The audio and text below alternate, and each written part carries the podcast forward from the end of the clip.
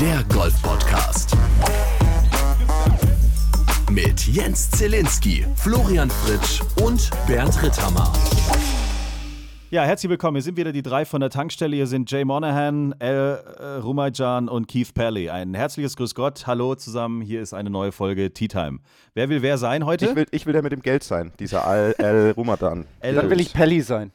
Na toll, dann bin ich Jay Monahan. Dann bist du der Judas. damit, damit Okay, ich, alle. sehr gut. Bin ich aber auch der kommende Geschäftsführer von diesem neuen Handelsunternehmen. Na?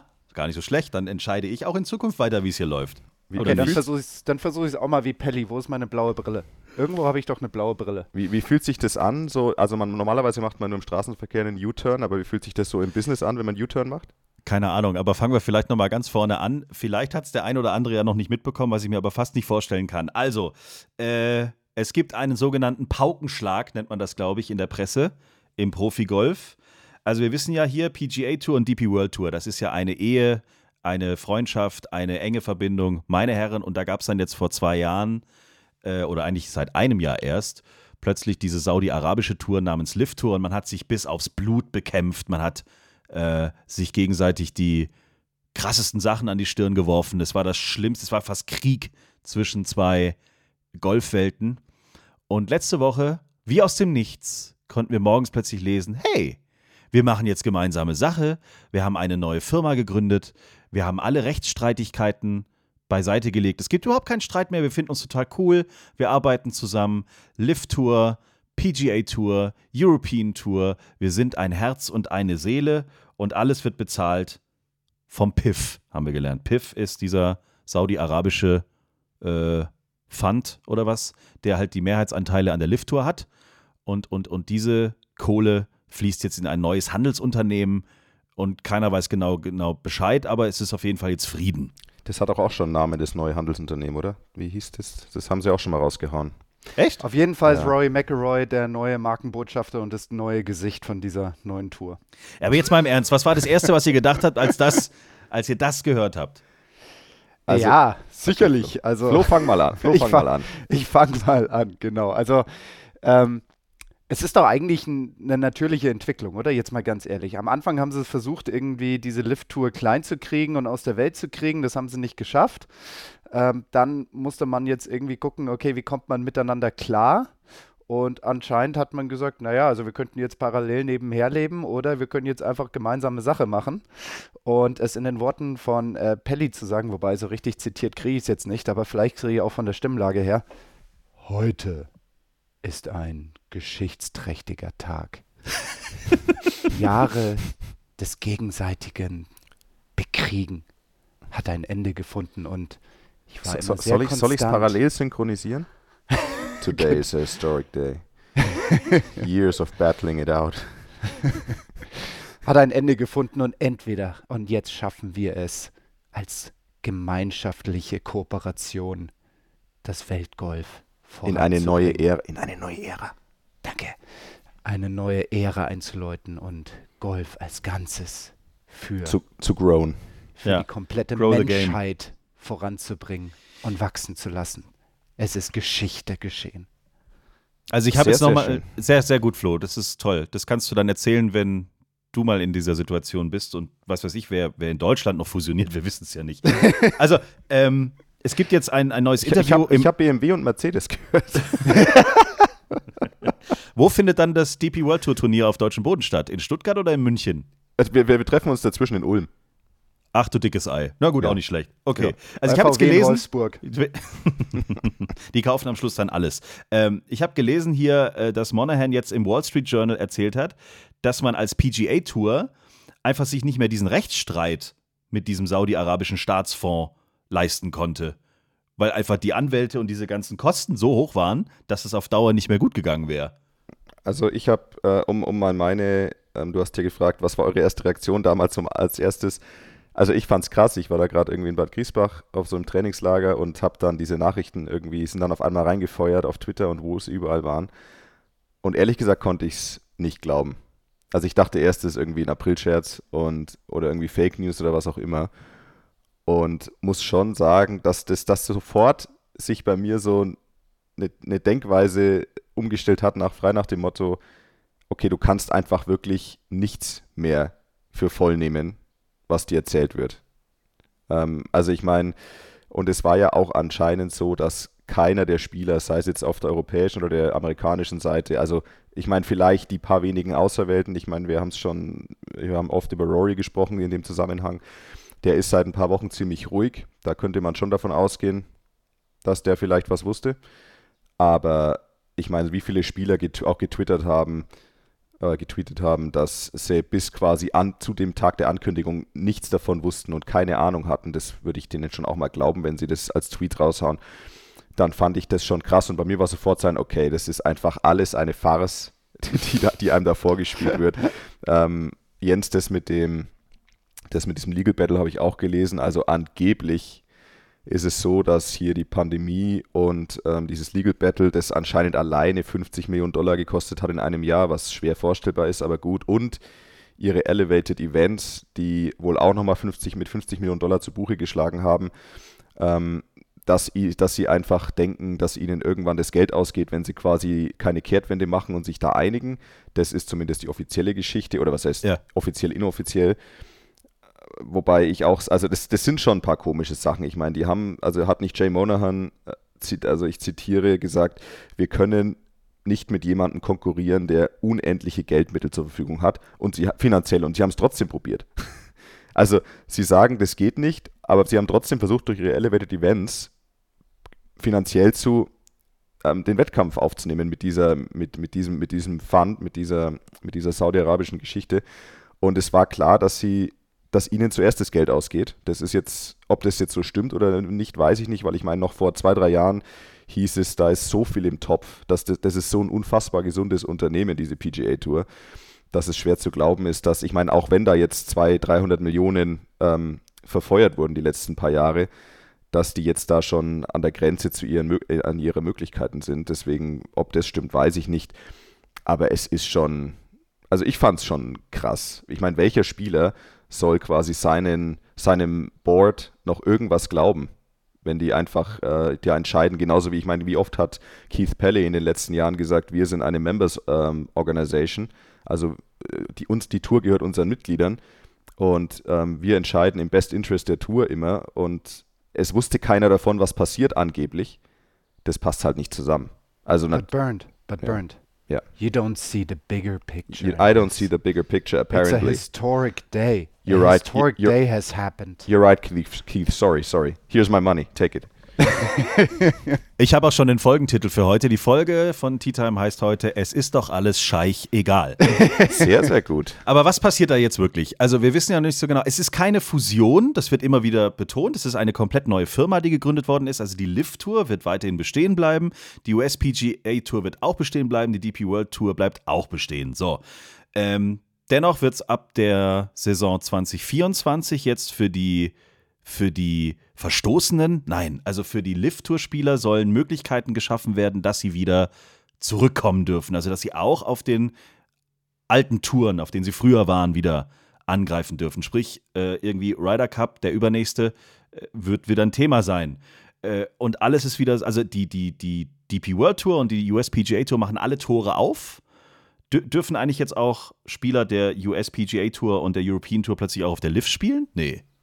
Nee, das glaube ich nicht. Das ist eine gute Frage. Also ich würde mal denken, dass es eine ganz neue Tourstruktur geben werden muss. Vielleicht noch nicht im nächsten, nächsten Jahr, aber spätestens dann im Jahr drauf, dass es dann so etwas gibt wie eine ganz allumfassende Welttour. Ich glaube, dass alles eine Liga nach unten rücken wird, also dass wir jetzt nicht mehr dieses Drei-Ligen-System haben, so wie wir es in Europa kennen oder auch in den USA, also jetzt bei uns in Europa mit diesen Satellitentouren, dann Challenge Tour, dann European Tour. Ich glaube, dass alles einen runterrücken wird. Inwiefern die European Tour noch zu so einer wie auch immer gearteten ersten Liga gehören wird, das wird sich dann herausstellen. Aber ich kann mir eher vorstellen, dass die European Tour noch mehr zu sich zu dem entwickelt, was sie inzwischen schon teilweise ist. Und das ist eine Feeding Tour, also eine Füttertour für die USPGA Tour, die dann wahrscheinlich die neue Welttour sein wird. Und ähm, Liv oder wie auch immer das dann auch heißen wird, wird dann das neue Designated Turnierkonzept sein dieser Welttour. Ja, und vielleicht dann tatsächlich ja auch weiterhin in diesem Teamformat, also damit, also so wie es so wie es immer die WGCs gab, so als äh, wie soll man sagen, das könnte man ja fast so als Art kleine Mini-World World Series bezeichnen, wie die WGCs immer waren, diese Turniere. So könnte natürlich ja. sich die jetzige Lift-Tour mit welchem Namen und welcher Form auch immer quasi in den, in einen vollen Turnierkalender der PGA Tour integrieren und sagen, okay, passt mal auf, jeden Monat gibt es ein, ein Lift-Tour-Event ähm, in einem Teamformat mit viel Preisgeld und keine Ahnung, immer die besten so und so der PGA Tour dürfen halt dann in, dieser, in diesem Monat da mitspielen. Ich meine, sowas könnte man sich vielleicht vorstellen, aber wissen tun wir es nicht. Ich meine, ich hoffe immer, weil wir, Flo, du und ich, wir sind natürlich in Europa groß geworden und haben, ähm, haben viele Jahre diese European Tour, die DP World Tour gespielt. Ich wünsche mir einfach, dass es für alle jungen europäischen Spieler eine tolle Zukunft in Europa, mit europäischem Golf geben kann. Und das ist eigentlich immer das Einzige, was das mir wichtig ist, dass eben das nicht degradiert, komplett degradiert wird. Ich sag mal, Flo sagt es auch schon, natürlich ist es jetzt auch schon eine, eine gewisse Art eine Feeding-Tour mit dieser Einführung dieser ähm, zehn Spots am Ende des Jahres im Race to Dubai. Da gibt es ja zehn Spots für die PGA Tour fürs kommende Jahr. Aber gleichzeitig, das mag schon sein, aber gleichzeitig ist ja auch das Preisgeld angehoben worden die letzten Jahre. Das heißt, ob, das hier, ob man das jetzt als erste Liga oder zweite Liga im Weltgolf bezeichnen möchte, ist egal. Es geht darum, dass du auf dieser Tour vernünftiges Geld verdienen kannst. Und solange das der Fall ist, ist das okay. Aber ja, also es gibt so ein, es gibt ja so ein viele Fakten, also es gibt ja eh noch wenige Fakten zu diesem ganzen Thema. Ne? Ich meine, es gibt ganz viele Gerüchte und ich glaube, sie haben selber noch nicht so viele Fakten. Ich glaube, das war jetzt nur so ein Einlenken, um ein bisschen Frieden in diese Golfwelt zu bringen. Und ähm, ich denke, dass das erst die nächsten Monate, dass die selber noch nicht genau wissen, wo die Details und dass es erst die nächsten Monate ja, besprochen wird, verhandelt wird, vertraglich festgelegt wird, was eigentlich passieren soll genau. Und ja, ähm, und dann kommt man zu sowas wie dem lieben Herrn Keimer. du lieber Gott. Also als ich das gelesen habe, habe ich kurz überlegt, oh, okay. Ja, also erstmal, erstmal, was hat er denn also er hat so ganz grob, für alle, die es nicht mitkriegen, er hat ganz grob gesagt, er möchte, also er hat so ein bisschen, glaube ich, gelächelt und gesmiled und hat gemeint, jetzt möchte er die ganzen Spieler sehen, die, die ihn immer oder die die Lift-Spieler immer verurteilt haben, dass sie nur um äh, hier Blood Money spielen. Ähm, die müssen jetzt ja quasi nach Japan gehen, wenn sie um sauberes ja. Geld spielen wollen. Und ich glaube, das war für viele der Lift-Spieler so eine gewisse Genugtuung. Aber aus meiner Sicht hinkt natürlich dieser Vergleich komplett, weil es ist eine Sache, sich vor ein, zwei Jahren aktiv für die Lift-Tour zu entscheiden. Und das andere ist jetzt, ähm, es schaut ja so aus, als hätten alle, die auf der PGA-Tour spielen und auch auf der DP World Tour die nächsten Jahre, sollte dieser Merger, sollte diese Zusammenarbeit ähm, so kommen, wie sie es jetzt angekündigt haben, man hätte ja erstmal keine Wahl. Also das ist schon nochmal was anderes. Ich sage mal als PGA-Tour-Spieler, ähm, es ist eine Sache, vor zwei Jahren zu sagen, ich gehe zu Liv. PGA Tour, ihr könnt mich mal. Und das nächste ist aber, okay, ähm, da ist jetzt viel Geld aus Saudi-Arabien auf einmal involviert oder noch viel mehr Geld und ich bin halt hier, ich wohne hier, ich spiele weiterhin die PGA Tour und auf einmal ist halt mehr Geld aus Saudi-Arabien hier. Das ist schon nochmal was anderes. Ja, er hat also von Heuchlern gesprochen. Er hat dem Telegraph war das Interview, was er gegeben hat. Also er hat ziemlich auf die, auf die Pauke gehauen. Ähm, und hat allen empfohlen, also wer jetzt weiterhin äh, nicht mit diesem Saudi-Geld umgehen kann, soll halt dann einfach auf die japanische Tour gehen. Äh, ja, also wir haben es ja auch gepostet bei uns auf Insta und ich, die, die Meinungen sind, ich sage jetzt mal, 85 Prozent sagen, was ist mit dem los? Er soll lieber die Klappe halten und, und 15 Prozent haben gesagt, naja, also jetzt äh, bleibt mal locker, jetzt ist doch eh in jedem Sport so, dass das Saudi-Geld überall irgendwie eine Rolle spielt. Ähm, hat man ja auch diese Woche beim Champions League-Finale vielleicht gesehen, wenn man das mal genau analysiert, ähm, ist es ja auch nicht ungefähr so ganz cool, was da passiert ist. Aber das wollen wir jetzt nicht thematisieren. Also, ja, ich hätte an seiner Stelle vielleicht auch erstmal nochmal kurz ein paar Tage gewartet und, und vielleicht auch nicht so laute Sätze gesagt. Ähm, aber es war auch auffallend, dass alle Liv-Spieler ähm, mit einem Schlag getwittert, gepostet haben, dass, äh, dass der tollste Tag im Golfsport, das tollste, was mhm. je passieren konnte, ist jetzt hiermit passiert. Alle sind happy. Klar, ich meine, die haben vor anderthalb Jahren äh, einen schönen Scheck bekommen. Die haben richtig viel Kohle gemacht und jetzt ist wieder alles okay. Ja, ja also die ähm, haben, die haben, also, die meisten haben, sind, das ist schon eine Win-Win-Situation für die meisten, ne? Das muss man schon ja. sagen. Ich bin mal gespannt, wie das jetzt alles so weitergeht, weil äh, im Endeffekt haben wir ja schon oft darüber diskutiert. Wir sind in einem Ryder Cup Jahr. Wir haben ja gesagt, eigentlich wäre ja Stenson dieses Jahr Captain gewesen. Jetzt ist er zu Lift. Dann hat man gesagt, nee, geht nicht, klar. Aber Ian Poulter könnte jetzt dann doch irgendwann vielleicht der Captain der Captains werden. Was ja alle gesagt haben, wenn der Mann nicht einmal Captain eines europäischen Teams wird, dann wissen wir auch nicht weiter. Und er wurde ja auf jeder Pressekonferenz der Lift Tour darauf angesprochen, ob das ihm nichts ausmacht. Da wäre jetzt wieder die Chance da, vielleicht. Aber ich habe irgendwie so das Gefühl, dass das jetzt mal so rausgepustet worden ist und die Realität holt die doch jetzt ein. Also diese, diese Tatsache, dass es diese ganzen äh, Menschen, die übelst übereinander hergezogen haben, jetzt plötzlich wieder Freunde sein sollen. Entschieden von drei Tourchefs oder von einem Fonds ist es entschieden worden, muss man ja fast sagen. Eigentlich ist es von einem Fonds entschieden es worden. Es ist von, von einem drei. Fonds entschieden worden. Das ist ein Sport, der wurde von einem Fonds entschieden. Hier wird alles vom Fonds entschieden. Egal. Ähm, so, jetzt treffen die sich wieder. Also ein, ein Ian Polter schüttelt die Hand von Luke Donald. Ich meine, das ist ja hier und da wahrscheinlich schon mal passiert, aber ah, ich weiß nicht. Also die Reaktion der Spieler fand ich extrem, weil die es ja auch teilweise echt wirklich nur aus dem Internet erfahren haben. Also die Spieler der PGA Tour zum Beispiel. Ähm, ja, ich weiß nicht. Also entweder beruhigt sich das so schnell, wie man es gar nicht sich vorstellen kann, oder es kommt erst recht zum richtigen Rums. Keine Ahnung. Also quasi, es geht so um die Frage, wie, wie reagieren diese einzelnen Protagonisten aufeinander, wenn sie wieder zusammenkommen, oder? Das hast du gesagt hast. Wenn jetzt ein Polter zu einem Luke Donald jetzt äh, wieder daherkommt und sagt, hey, ich bin jetzt doch irgendwie wieder Teil der Tour oder auch nicht und wie gehen wir jetzt miteinander um, oder? Nein, ich glaube, also wir hatten das ja schon ganz oft, dass sie sich wieder getroffen haben bei irgendwelchen Majors oder so oder jetzt auch bei den US Open äh, wird es ja wieder soweit sein, nächste Woche oder diese Woche. Ähm, nee, bis jetzt war das ja immer so, äh, okay, wir müssen jetzt irgendwie vier, fünf Tage an einem Ort auf demselben Golfplatz irgendwie miteinander klarkommen und danach gehen wir wieder für ein paar Wochen, Monate getrennte Wege. Jetzt treffen die aber auf, finde ich, unter anderen Umständen wieder aufeinander, weil jetzt ist man ja wieder quasi Woche für Woche vielleicht zusammen. Aber der eine hat einfach ein Jahr mal was anderes gemacht und dafür 40 Millionen Dollar bekommen. Und, und, und, und ist jetzt irgendwie so, der hat jetzt plötzlich so einen Überflieger. Der ist jetzt plötzlich so, ich hab's euch doch letzte Woche schon beim Frühstück, äh, letztes Jahr beim Frühstück doch immer gesagt. Macht das mit, das war cool. Ich habe jetzt richtig Kohle gemacht. Ihr habt euch da jetzt wieder ein Jahr ein abgewackelt. Ähm, so, und jetzt sind wir wieder alle Kumpels. Ich weiß nicht, ob da jetzt ein bisschen was anderes noch mit reinkommt, was bis jetzt in den letzten Monaten nicht der Fall war. Also wie wir alle wissen, gibt es ja, es gibt, es soll ja Menschen geben, die Emotionen haben und emotional reagieren, habe ich gehört.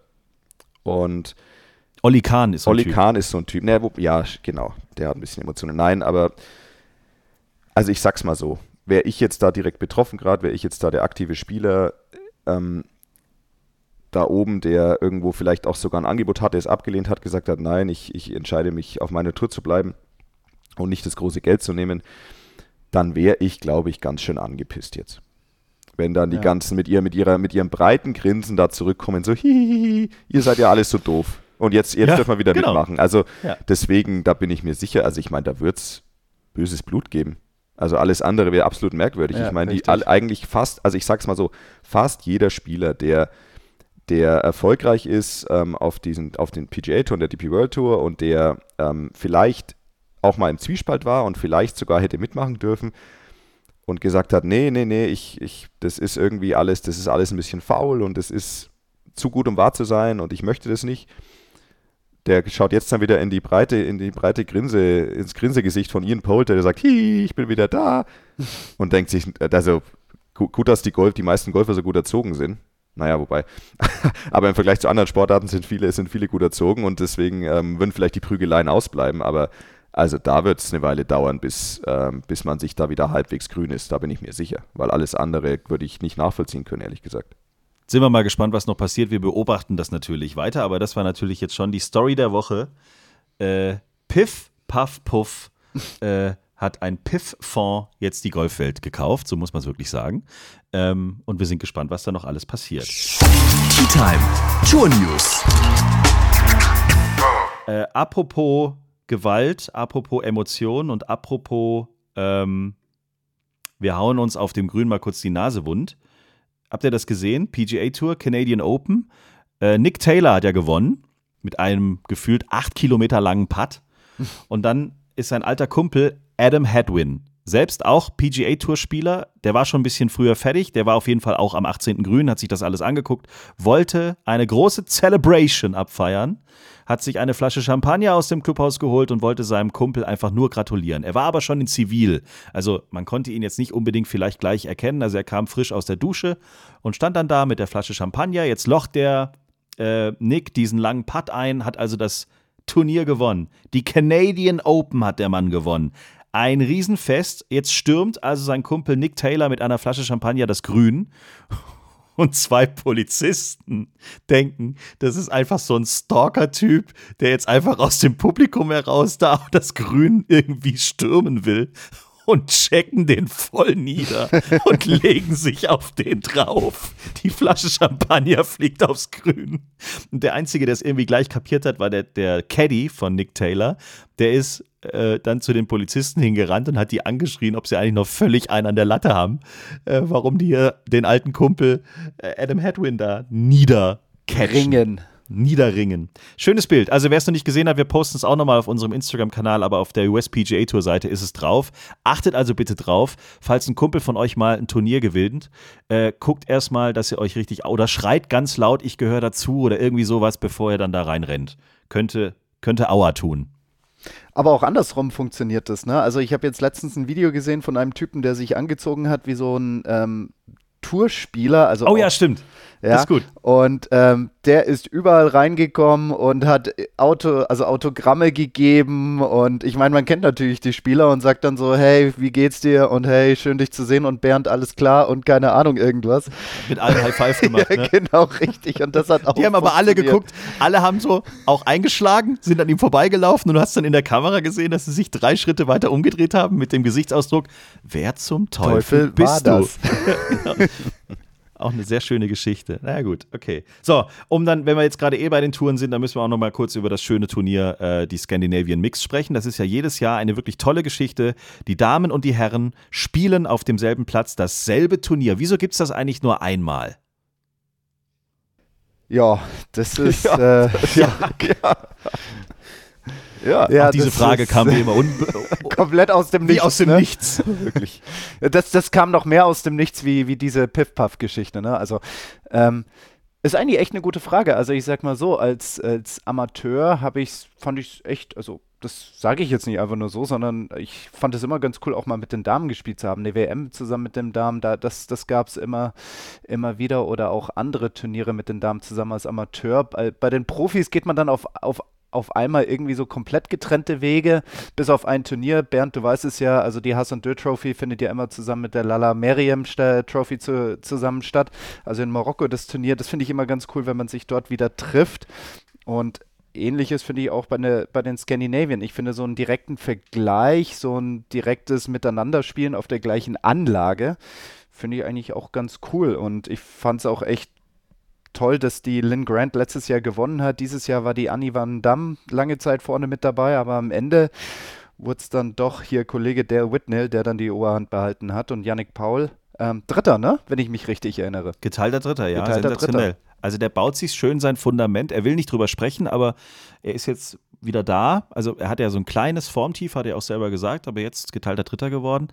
Ähm, so das Fundament für den Ryder Cup. Ich habe noch Hoffnung. Ich meine, es wird noch viel Golf gespielt bis, bis Rom, aber das sieht alles bis dato ganz ordentlich aus. Also ich fände es großartig. Aber Flo, ich fand auch dieses, also der Unterschied war jetzt, dieses Scandinavian Mixed ist ja tatsächlich, die spielen, die haben eine Ergebnisliste, die spielen das gleiche Turnier, auch auf dem gleichen Golfplatz. Und die, dieses Turnier in Marokko, das Flo angesprochen hatte, da hatten wir quasi die gleiche Base. Das war auch eine Riesenanlage. Da gab es zwei Driving Ranges. Also das hatte auch die Kapazität. Aber das heißt zwei Golfplätze und die Männer haben den einen Golfplatz gespielt, die Frauen den anderen Golfplatz.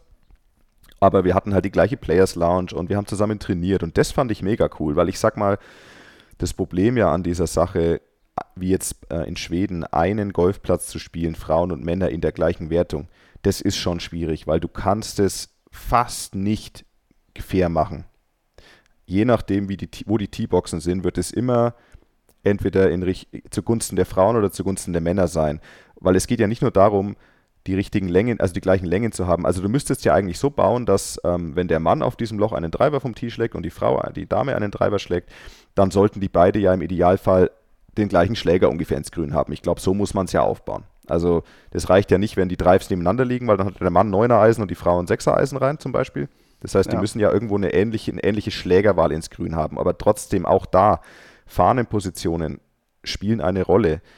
Ein Mann kann aufgrund der höheren Schlägerkopfgeschwindigkeit, der kriegt einfach mehr Spin. Das heißt, eine Fahne kurz hinterm Bunker ist für den Mann besser anzuspielen als für eine Dame. Gleichzeitig ist ein vielleicht ein, ähm, eine Fahne ganz hinten kann für eine Dame besser anzuspielen sein, eben weil sie nicht so stark gegen den Backspin kämpfen muss. Und deswegen sch- entscheiden auch die Fahnenpositionen sehr, sehr stark drüber, ob es eben auf diesem Loch für die Damen leichter ist oder für die Herren. Deswegen ist das schon eine schwierige Aufgabe, aber dieses Thema wie in Marokko, das fand ich, das fand ich ziemlich cool und hatte mir immer gewünscht, dass das mehr ist. Und ich glaube auch, dass man das so für Sponsoren, Promoter, dass man, dass man sowas viel besser vermarkten kann. Du sagst, Bernd, du hast gib's doch zu, du willst eine Nettowertung haben. ich hätte gerne Nettowertung, das ist eigentlich die Quintessenz.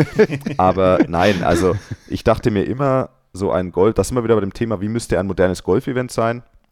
Klar bräuchtest du die Anlage, du bräuchtest ähm, immens viel Platz, du bräuchtest am besten ja, also eine riesen Driving Range oder zwei Driving Ranges, wie auch immer, das bieten ja nicht viele Anlagen. Aber sowas dann, ähm, Damen und Herren an einem Fleck, das ist auch für Pro-Am super spannend, das ist für Kunden eigentlich von, von Sponsoren super spannend, dort das zu sehen, mal Damengolf und Herrengolf. Und dann, wir hatten auch immer dieses Thema, warum denn nicht am Abend, an einem dieser Tage, dann halt noch äh, ein Long Drive-Wettbewerb. Also wo dann Mhm. wirklich die Long Driving Tour kommt und da Station macht und am Freitagabend oder Samstagabend wird irgendwo auf einer Range oder auf einer Bahn, die passend ist, wird dann noch geballert mit lauter Musik und allem und dann hättest du auf einmal ein richtig, richtig interessantes, großes Event, das viel mehr bietet als ein klassisches Herrengolfturnier. Auf jeden Fall. Und samstags noch Beyoncé und sonntags zum Abschluss noch die Red Hot Chili Peppers. Ja, Dann komme ich auch. Ist doch völlig okay. Also super. Wir haben schon geile Ideen, die auch kostengünstig sind. Wir müssen mal mit Piff telefonieren. Wobei, wobei, fairerweise, pass mal auf, kostengünstig, jein. Dieses Thema Damen und Herren am gleichen Fleck spielen zu lassen, ist sicherlich günstiger als zwei separate Turniere an zwei verschiedenen Orten. ja, ich habe jetzt die Gage weiß, für Beyoncé und die Red Hot Chili Ja, Peppers okay. gedacht, dass die Okay. dann doch vielleicht eher von Piff, Piff, Puff, Puff mal eben, weißt du, bezahlt werden. Ja. Das dachte ich aber. Aber hey, äh, Alex Knappe, Hole in One, nimmt einen neuen Volvo mit nach Hause. Stimmt. Ja, da haben wir auch eine Frage aus dem Publikum bekommen. Vielen Dank dafür. Wie ist das eigentlich, wenn, wenn man so ein Hole-in-One-Auto bekommt? Ähm, fährt man mit dem dann direkt nach Hause? Wird das mit dem LKW vor die Tür gestellt? Äh, wenn das jetzt irgendein, ich sage jetzt mal, Australier gewinnt oder ein, ich weiß nicht aus welchem Land, der muss ja da, da ist ja das Auto mit dem Schiff erstmal unterwegs. Wie funktioniert das? Rein logistisch. Also ich würde nach ich- Hause fahren. Ja, du. Ah, Aber wir bist aber raus aus dem Zirkus. denn an dein Auto nach Hause? Ja, also das ist, ist eine gute Frage. Also die, also ich habe ja bis jetzt noch kein Auto gewonnen auf den Touren. Ähm, aber ich meine, Martin Wiegele hat ja schon das ein oder andere Mal gewonnen. Zwei Jahre hintereinander auf der Challenge Tour in Österreich hat er jedes Mal äh, das, das Auto da in, Ja. in Kärnten gewonnen. Das war ja eine coole Sache. Gut, da hat er jetzt nicht so weit nach Hause, aber ich meine, das, was ich mitbekommen habe, sind, sind, sind folgende Dinge. Entweder du verkaufst es vor Ort, also quasi du hast es und verkaufst es gleich. Ähm, oder Geil, stehst, stehst, in der, in der, stehst in der T-Box und sagst, okay, ich höre die Gebote. Ich muss Genau, aber, ich muss aber drei Minuten Grün. weit. Genau, ich muss gleich weiter, äh, aber jetzt sag doch mal hier. entweder das Okay. Ähm, oder was ich auch schon, ich glaube, Martin Lafeber hat mal eins in Kasachstan gewonnen, bei dem Kasachstan-Turnier. ja. Und da hat er gemeint, das hat auch irgendwie so ein, zwei Jahre gedauert wegen Zoll und Erklärungen und dies und das und hast du nicht gehört. Ähm, weil da fällt ja dann je nach Land auch noch Quell Quellensteuer an, weil das hat er ja dann nochmal zusätzlich zu dem Preisgeld verdient dort vor Ort. Dann musst du es ja auch nochmal zu Hause versteuern, dann musst du es ja einführen. Also das ist ja logistisch ein Riesenthema. Ja? Ja. Wenn du Glück hast, ja, und bei einem Turnier spielst wie den BMW Open, dann hast du ja auch gleich einen Autohändler, der quasi der Sponsor ist, von dem du dann auch das Auto kriegst. Da kannst du dann vielleicht so eine Art Deal machen, so nach dem Motto, ja, okay, du kriegst dann nicht das Auto, das da ist, sondern in dem Land, wo du wohnst, kriegst du halt dann quasi eins. Dann hast du nicht das logistische Problem. Oder BMW löst es dann für dich mit seinen logistischen Möglichkeiten. Ja. aber äh, ist, ist die Lieferung mit inbegriffen? Normalerweise? Jein, Nee, ne? jein. Jein. Kommt Also- drauf an. Also ich glaube jetzt, das, das Auto in Kasachstan, da war die Lieferung sicherlich nicht inbegriffen. bei, bei der BMW International Open könnte ich es mir zum Beispiel schon vorstellen. Aber das Ja. wäre mal spannend, wie das ist. Also ich sag's mal so, die meisten Spieler denken, glaube ich, wenn sie einen Hole in One auf dem Loch machen, ich glaube, die meisten Spieler denken sofort an, naja, verkaufen. Ja. Weil du hast ja nicht, also die, es gibt ja nicht viele Spieler, die sagen, oh, genau das Auto wollte ich jetzt haben, ich habe keins daheim. Also sowas kommt ja nicht vor. Das heißt, normalerweise ähm, denkt man dann eher, okay, ähm, ich, äh, ich, ich versuche das vielleicht möglichst gut zu verkaufen oder ich nehme die Versicherungssumme oder was auch immer, je nachdem, wie, wie logistisch schwierig das ist und stelle mit dem Geld was anderes an oder kaufe mir vielleicht zu Hause ein anderes Auto, das mir eher vorgeschwebt hat, wie auch immer. Aber man muss, glaube ich, davon ausgehen, dass die meisten Spieler das Auto tatsächlich nicht dann ein paar Monate später in der Hofeinfahrt stehen haben, sondern dann eher versuchen, Ja. daraus Geld zu machen. Judy, dazu äh, dann vielleicht nächste Woche ein bisschen mehr. Wir sind ja dann wieder offizieller Podcast der BMW International Open und dann können wir das genau mal vielleicht an besagtem Ort, mit besagtem Auto, mit besagtem Menschen, der sich da auskennt, auch nochmal vor Ort genau besprechen, wie die, wie die Logistik ist. Und dann können wir ja Alex sagen, komm, jetzt zeig nochmal, wie das geht. Hol nach dem Volvo dir doch bitte jetzt auch nochmal den BMW. Und dann gucken wir mal, wie das mit der Logistik so vonstatten geht. Hey, letztes Wochenende wurde aber auch äh, auf deutschem Boden gutes Golf gespielt. Tea Time. Der DGL Spieltag-Rückblick. Präsentiert von All for Golf. Du bist auf der Suche nach trendiger Golfbekleidung und dem besten Golfequipment? Entdecke das große Produktsortiment mit allen Neuheiten und Top-Deals auf www.allforgolf.de. Es war Spieltag in der deutschen Golfliga, presented by All for Golf. Der Cheftrainer von Mannheim-Firnheim hat sich Urlaub gegönnt. Ist mir, ist mir übrigens eingefallen, ne? Das ist ja so ein bisschen wie die Causa Nagelsmann damals. Da wurde ja dann auch gesagt, ja, in der Situation, wenn man sich das leisten kann, in den Urlaub zu gehen, uiuiui. Aber das ist im Golf ja was anderes, oder? Ja, nee, nicht ganz. Also persönlich habe ich es noch nie so wirklich mitgekriegt, dass ein Trainer der ersten, äh, in der ersten Bundesliga während einem Spieltag ähm, Urlaub genommen hat. Aber weißt du, so als äh, Familienvater mit drei Kindern und Pfingstferien und keine Ahnung irgendwas und natürlich auch mit dem Luxus, einen Ted Long in der Hinterhand zu haben, habe ich ihn letztes Jahr im September mal drauf angesprochen. Du, pass auf, wir haben da schon seit langem einen geplanten Familienurlaub mit einer befreundeten Familie. Und äh, könntest du für mich übernehmen? Das hat er bejaht. Er sagt, er freut sich immer wieder mit der Mannschaft unterwegs zu sein. Und deswegen konnte ich mich um meine familiären Pflichten kümmern, während Ted die Jungs da in Wallei angetrieben hat. Und hat er dich gut vertreten? Das hat er auf jeden Fall. Das hat er auf jeden Fall. Fast schon sogar zu gut. Also ich bin mir sicher, da gibt es einige, die sagen, naja, mit dem Fritsch sind sie jetzt Dritter und Vierter geworden. Jetzt kommt einmal der Altmeister wieder und dann werden sie Zweiter. Dann stoßen wir den Fritsch einfach mal als, als äh, Ganzes vor, auf, aus, äh, aus, seiner Train, aus seinem Traineramt raus und dann kann Ted wieder übernehmen. Ähm, das, das hat er gut gemacht. Kann man mal so stehen lassen. Lass mal mal so stehen. Das ist gut, wenn du selber schon so drauf vorbereitet bist. Ja, ja, mental bin ich da darauf vorbereitet. Okay, also wenn wir gerade schon in eurer Liga sind, erste Bundesliga Herren Süd, also St. Leon Roth äh, treibt das Ganze weiterhin an. Ich mache mir da wenig Sorgen, dass sich an dieser Tabellensituation, was die Pole Position angeht, noch was ändern wird, oder? Nee, ich glaube auch nicht. Das glaube ich auch nicht. Also die sind ja nach drei Spieltagen und drei Siegen mit 15 Punkten klarer Spitzenreiter dahinter. Dann ähm, der Münchner Golfclub Straßlach und wir mit neun. Dann ein dahinter Stuttgart und Wallei dürfte sieben haben, also zwei Punkte hinter uns. So, dann gehen wir noch schnell in den Norden bei den Herren. Ähm, Berlin-Wannsee führt hier die Tabelle an nach diesem Spieltag. Dann kommt der Hamburger Golfclub. Also auch da ist, ist Spannung drin. Und dann kommen wir zu den Damen. Ähm, da hat der Flo mit einem Kollegen ein bisschen philosophiert nach diesem Spieltag. Ähm, da führt nach diesem Spieltag äh, der Hamburger Golfclub, dahinter der Golfclub Berlin Wannsee. Und du, Flo, hast äh, uns einen kleinen Gesprächspartner für die heutige Folge besorgt, ne? Genau, das ist absolut richtig. Und zwar Joshua Kausche. Ähm, und der trainiert die Damenmannschaft des Hannover Golfclubs, die in der ersten DGL Nord unterwegs sind. So, fragen wir ihn nochmal. Hier so, Resümee nach diesem Spieltag. Ähm, also alles in allem war es auf jeden Fall ein anspruchsvoller Spieltag, in dem Sinne, dass einfach die Wetterbedingungen und eben das dazugehörige Platzlayout vom Düsseldorfer Golfclub, was eher sehr hügelig ist im Vergleich zu Hannover, Wir kennen uns ja nur so ein bisschen eher im Flachland aus. Und ähm, ja, zwei Tage 30 Grad, strahlender Sonnenschein, äh, wenig Wind. War dann doch eine Herausforderung, da 54 Löcher zu absolvieren. Mhm. Ansonsten orgatechnisch äh, alles super, also wirklich schöner Golfplatz in Düsseldorf, nette Leute, ähm, hat alles wirklich toll geklappt, wie auch schon die ersten beiden Spieltage. Kann ich nur empfehlen und genau, das äh, ist erstmal so das allgemeine Resümee. Natürlich sind wir jetzt mit unserer, mit unserer Platzierung äh, nicht zufrieden und auch eher enttäuscht. Um, da war definitiv mehr drin und ich denke, wir haben auch gesehen, dass wir zweieinhalb Runden von den dreien gut vorne mitspielen konnten, ähm, waren teilweise Zweiter, Dritter ähm, und haben ganz, ganz eng mit den anderen Mannschaften oben mitgespielt. Die letzten neun haben uns dann so ein bisschen das Genick gebrochen. Ähm, da haben wir zu viele Highscores reinbekommen, zu viele Schläge liegen lassen.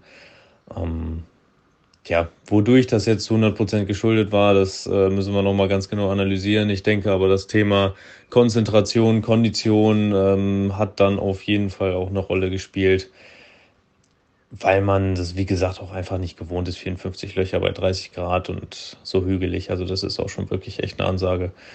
Und wenn man dann nicht wirklich mit Ernährung und Mindset aufpasst, geht da einem die Konzentration auch ganz schnell flöten. Mm, was einem an manchen Löchern in Düsseldorf auf jeden Fall viele Schläge kosten kann. Da der Miss auf der falschen Seite dann doch hier und da durch ein äh, hartes Fairway, einen unglücklichen Bounce bei einem hängenden Fairway nach links oder rechts doch doch ganz schön äh, bestraft werden kann. Ja, aber um mit was Positivem aufzuhören, ähm, hat uns trotzdem allen am Ende des Tages wieder sehr viel Spaß gemacht, in der ersten Liga zu spielen. Die ganze Atmosphäre, die ganzen guten Spieler, die ganzen netten Leute, die ganzen Zuschauer, die alle gekommen sind. Also das war doch schon wieder echt ein Highlight für unsere Mannschaft. War ein toller Ausflug. Mir macht es persönlich immer sehr, sehr viel Spaß mit der Mannschaft ähm, da loszufahren. Und genau. Und dann wollen wir natürlich auch immer wissen, gab es was Kurioses in eurer Mannschaft an diesem Spieltag? ja, eine kuriose bzw. witzige Sache ist tatsächlich auch passiert. Ähm, diejenige weiß wahrscheinlich noch gar nicht, dass es passiert ist. Und zwar geht's um Finja Wiczorke, die hatte am Samstag Geburtstag und wir hatten für sie abends, das weiß sie, das hat sie selber mit ausgesucht, hatten wir ähm, einen Tisch für die ganze Mannschaft gebucht in Peter Pane in Düsseldorf. Ähm, wollten Burger essen gehen. So, nach den Vierern am Samstag fiel uns dann aber auf, äh, in Düsseldorf ist gerade Christopher Street Day und die Route, wo die lang marschieren, war exakt neben dem Peter Pane. Heißt, wir hatten keine Chance, noch irgendwie abends mit dem Mannschaftsbus in die Stadt zu kommen, da einen Parkplatz zu finden oder generell irgendwie dort anzukommen. Ja, Ende vom Lied. Wir haben das Ganze relativ schnell dann äh, storniert und äh, hatten vorher aber organisiert, dass eine Torte dahin geliefert wird. Dass wenn wir ankommen, alles schon schön steht, äh, Torte mit Kerzen als Überraschung. Ja, die Torte ist jetzt halt ohne uns angekommen. Ähm, war bisschen ungünstig. Also ich weiß nicht, was die jetzt damit gemacht haben, ob sich die Gäste, die es dahin geschafft haben, jetzt gefreut haben über eine kostenlose Torte. Dann soll das auch so sein. Dann freuen wir uns natürlich auch, wenn wir irgendwelchen anderen Leuten dadurch eine Freude gemacht haben. Aber eigentlich war sie für Finja bestimmt. Ja, Finja, wenn du das jetzt hier über den äh, Podcast erfährst, äh, tut's uns natürlich leid, dass die jetzt an der falschen Adresse angekommen ist. Aber ich denke, unser Restaurant, wo wir dann ausgewichen sind, ähm, was ein bisschen näher dran war, das war auch ganz nett. Das Essen hat auch gut geschmeckt und wir waren dafür ein bisschen früher im Hotel und konnten ein bisschen länger schlafen. Ich denke, das ähm, war dann auch ganz gut. Was man nicht alles erlebt an so einem DGL-Spieltag. Herzlichen Glückwunsch auch nochmal von uns. Aber ich hoffe, dass Sie ähm, in dem Restaurant ähm, diesen Kuchen, diese Geburtstagstorte dann doch irgendwie gut verwerten konnten. Ähm, ich bin mir sicher, die, die es äh, dann probieren durften, denen hat es dann hoffentlich auch geschmeckt. So, dann fehlen noch die Ergebnisse aus der Liga im Süden der Damen. Auch da St. Leon Roth vorne. Danach kommt München, Stuttgart und der Golfclub Wallei. Alle Details zum DGL-Spieltag findet ihr auf golf.de. Tea Time. Der DGL Spieltag-Rückblick. Präsentiert von All for Golf. Entdecke die große Produkt- und Markenauswahl sowie Top-Angebote immer zu den besten Preisen. Auf www.allforgolf.de. So, was fehlt denn noch? Herr Ritthammer, Ich fehle noch. es müsste noch ein bisschen lustig werden in dieser Folge. Es wird so lustig. Ja, ich freue mich. Und zwar der, äh, der liebe Colin, der schreibt mir häufiger mal und anscheinend habe ich seine ähm, Vorschläge für einen Hammergag immer ignoriert, weil er hat sich jetzt, als ich ihm geschrieben habe, den werde ich in der nächsten Folge bringen, hat er sich tierisch gefreut und hat geschrieben, endlich. Also, Einfach nur endlich. Colin, Colin, dein großer Moment ist da. Was ist das Lieblingsgemüse von Notfallsanitätern? Oh, den habe ich schon gehört. Ja. Rettich. Ja. Äh, das gefällt mir tatsächlich, das ist cool. Tea Time. Der Golf-Podcast. Michi hat uns vertaggt, verlinkt, wie auch immer. Und jetzt merken wir auch, was die Leute da draußen wirklich beschäftigt, nachdem äh, Liv und PGA und DP World Tour da jetzt irgendwie ihre neue Firma gegründet haben. Michi schreibt nämlich mit großen Lettern, jetzt mal Butter bei die Fische.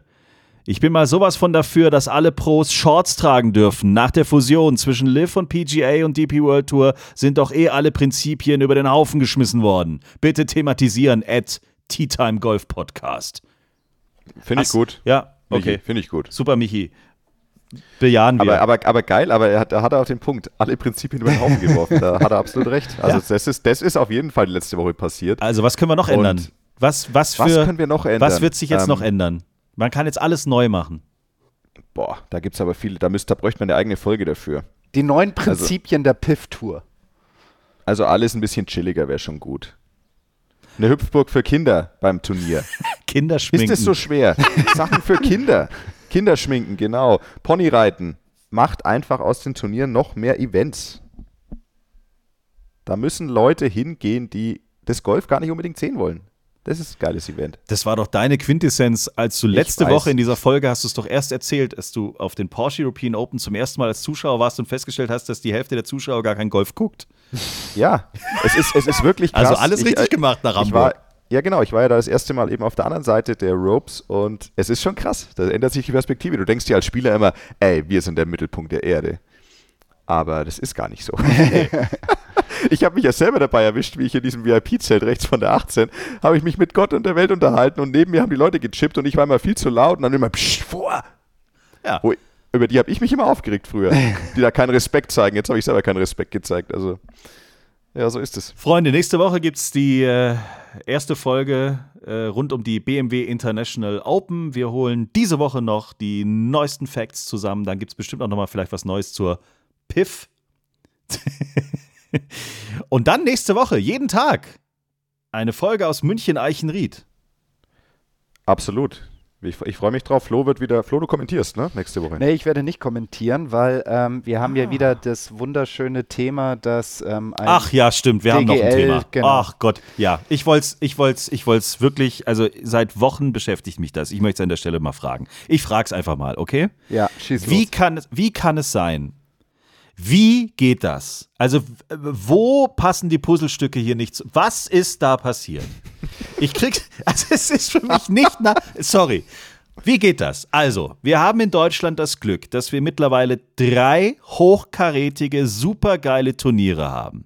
Die Porsche European Open, die BMW International Open, also DP World Tour, oberste Liga auf europäischem Boden. Und wir haben seit ein paar Jahren das Glück, auch wieder die Challenge Tour in Deutschland zu haben. Die Big Green Egg German Challenge, powered bei VCG im Wittelsbacher Golfclub. Tolle Speisekarte diese Woche übrigens wieder. So, drei Top-Turniere, wo man als Nachwuchsspieler, als upcoming Superstar, als Hobby, ist egal, wo man einfach hingehen kann und den großen Jungs zugucken kann, wie dieses Spiel funktioniert. Da kann ich mit der Jugendmannschaft hin, da kann ich mit der Bundesligamannschaft hin, da kann ich mal richtig Gas geben als Golfclub. Wieso? Warum? Wie geht das? Dass genau an den Tagen, wenn diese geilen Turniere sind, DGL-Spieltage sind. Wollt ihr mich eigentlich verarschen? Ja, die wollen Das halt wäre ja so, als wäre die Fußball-Weltmeisterschaft im eigenen Land und die Bundesliga spielt parallel. Was Parallel, ist, zu, parallel zum Champions wie, League-Finale. wie, wieso kann man den Spielkalender nicht einfach anders machen? Das macht doch nichts aus, ob das die DGL dann vielleicht eine Woche später ist. Das kann doch nicht sein. Du, da hat sich der DGV garantiert gedacht, so, nach zwei, drei Jahren Corona, garantiert nicht stattfindenden Sichtungsterminen der einzelnen äh, Golfclubs, wollen wir einfach mal schauen, was die Golfclubs so drauf haben, wenn wir vier, fünf Termine aufeinander legen, ja, und dann einfach mal gucken, was sie so noch in der Hinterhand haben. Ich meine, du hast absolut recht. Der vierte Spieltag, ja, der vierte Spieltag findet jetzt parallel statt mit dem British Amateur, wo unsere Top-Spieler sein werden der ähm, BMW International Open, ja, wo auch unsere Top-Spieler sein werden, auch die Profis, die für eine DGL-Mannschaft spielen könnten. Und es fand bis vor kurzem noch parallel der Jugendländerpokal zu diesem Zeitpunkt statt. Ist nicht dein Ernst? Ja, doch. Doch, den haben sie dann Anfang des Jahres verschoben, den Jugendländerpokal, aber das musst du dir mal vorstellen. BMW Open, British Amateur Jugendländerpokal, DGL-Spieltag. Also noch mehr kannst du den Clubs die Spieler nicht raussaugen, wegnehmen. Aber da macht doch der DGL-Spieltag überhaupt keinen Sinn. Nein. Also er, er macht ja Aber, einfach keinen Sinn. aber das Entscheidendste, Jens, ist, dass kein DGL-Spieltag auf dem Datum der Clubmeisterschaft ist und alles andere spielt keine Rolle. Richtig. Hauptsache Ah, ja. nicht konkurrieren mit der Clubmeisterschaft. Und ach, du hast ja auch nochmal angesprochen, der fünfte, der letzte Spieltag, der wurde ja auch extra bewegt, um natürlich mit dem Challenge-Tour-Turnier im Wittelsbacher Golfclub zu konkurrieren. Das weiß doch jeder, dass das logisch ist. Weil da ist auch DGL-Spieltag. da ist auch DGL-Spieltag. Jawohl. Weil wir alle wissen ja, dass die Top-Spieler der DGL-Golfclubs ja auch angehende Profis sind. Und dadurch, dass wir ja jetzt in der luxuriösen Situation sind, ein Challenge-Tour-Turnier zu haben mit 50 Einladungen, werden die ja garantiert nicht eingeladen, um dort Erfahrungen zu sammeln, sondern haben Nein. ja Zeit für ihre Clubs zu spielen zu dem Zeitpunkt. Ja. Was soll man da sagen? Außer, ja, sicherlich. Also ich meine, vielleicht ist es zu einem gewissen Grad, ich will es jetzt nicht allzu sehr relativieren, weil mir, mir geht es ordentlich gegen den Strich. Ähm, wir sind ja vielleicht in der luxuriösen Position, ein ganz großes, vielfältiges Turnierangebot zu haben. Aber es ist halt natürlich doof, wenn dieses vielfältige, große Turnierangebot zum gleichen Zeitpunkt stattfindet. Dann lassen wir es einfach mal äh, dabei bestehen für diese Woche. Dann ist diese Woche aber unabhängig von einem DGL-Spieltag, der findet nämlich nicht statt, noch ein schönes Turnier auf deutschem Boden. Und zwar in Berlin. Ja! Die Amundi German Masters, ein hochklassiges Damengolfturnier der Ladies European Tour im Sediner See. Da habe ich noch nie Hauptstadt gespielt. Golf. Ich habe Hauptstadtgolf ist immer schön. Nach dem Match endlich wieder hochkarätiges Golf in Berlin. Jetzt hoffen wir, dass die Linkshandschläger dabei haben und nicht so wie wir. Ja, das hoffe ich auch, ja. Müssen. Das hoffe ich auch. Und ich hoffe, die haben keine Promillebrille. Man hat mir übrigens gar nicht angesehen, dass ich Fieber hatte an dem Spieltag, ne? Aber ich jetzt im Fernsehen habe ich gedacht, um Gottes Willen. Und meine Stimme war auch richtig am Arsch, aber egal. Kommen wir zurück zu den Mädels. Also ist ja auch schön, dass man das auch mal abfeiern kann. Ja, und wir haben aber auch viele auf der Tour, ne? Viele auf der Ladies European Tour und es ist schön, dass sie sich bei so einem Turnier wie den Amundi German Masters auch zu Hause auf eigenem Boden zeigen können. Finde ich cool. Guckt euch an, Berlin, Sediner See, Tickets gibt's online und vor Ort. Äh, und wir berichten natürlich dann auch noch nächste Woche ausführlich über das ganze Spektakel in Biggity Baggity Boogity Berlin. In diesem Sinne, passt auf euch auf, cremt euch gut ein, trinkt viel, es ist heiß in Deutschland. Bis nächste Woche und auf Wiedersehen. Tschüss. Tschüss. Schreibt uns, liked uns. t-time.golf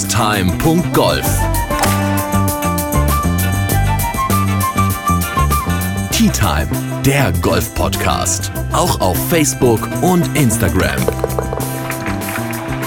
Tea Time. Tea Time ist eine Produktion von Pot Ever. Infos und noch mehr spannende Podcasts gibt's auf potever.de.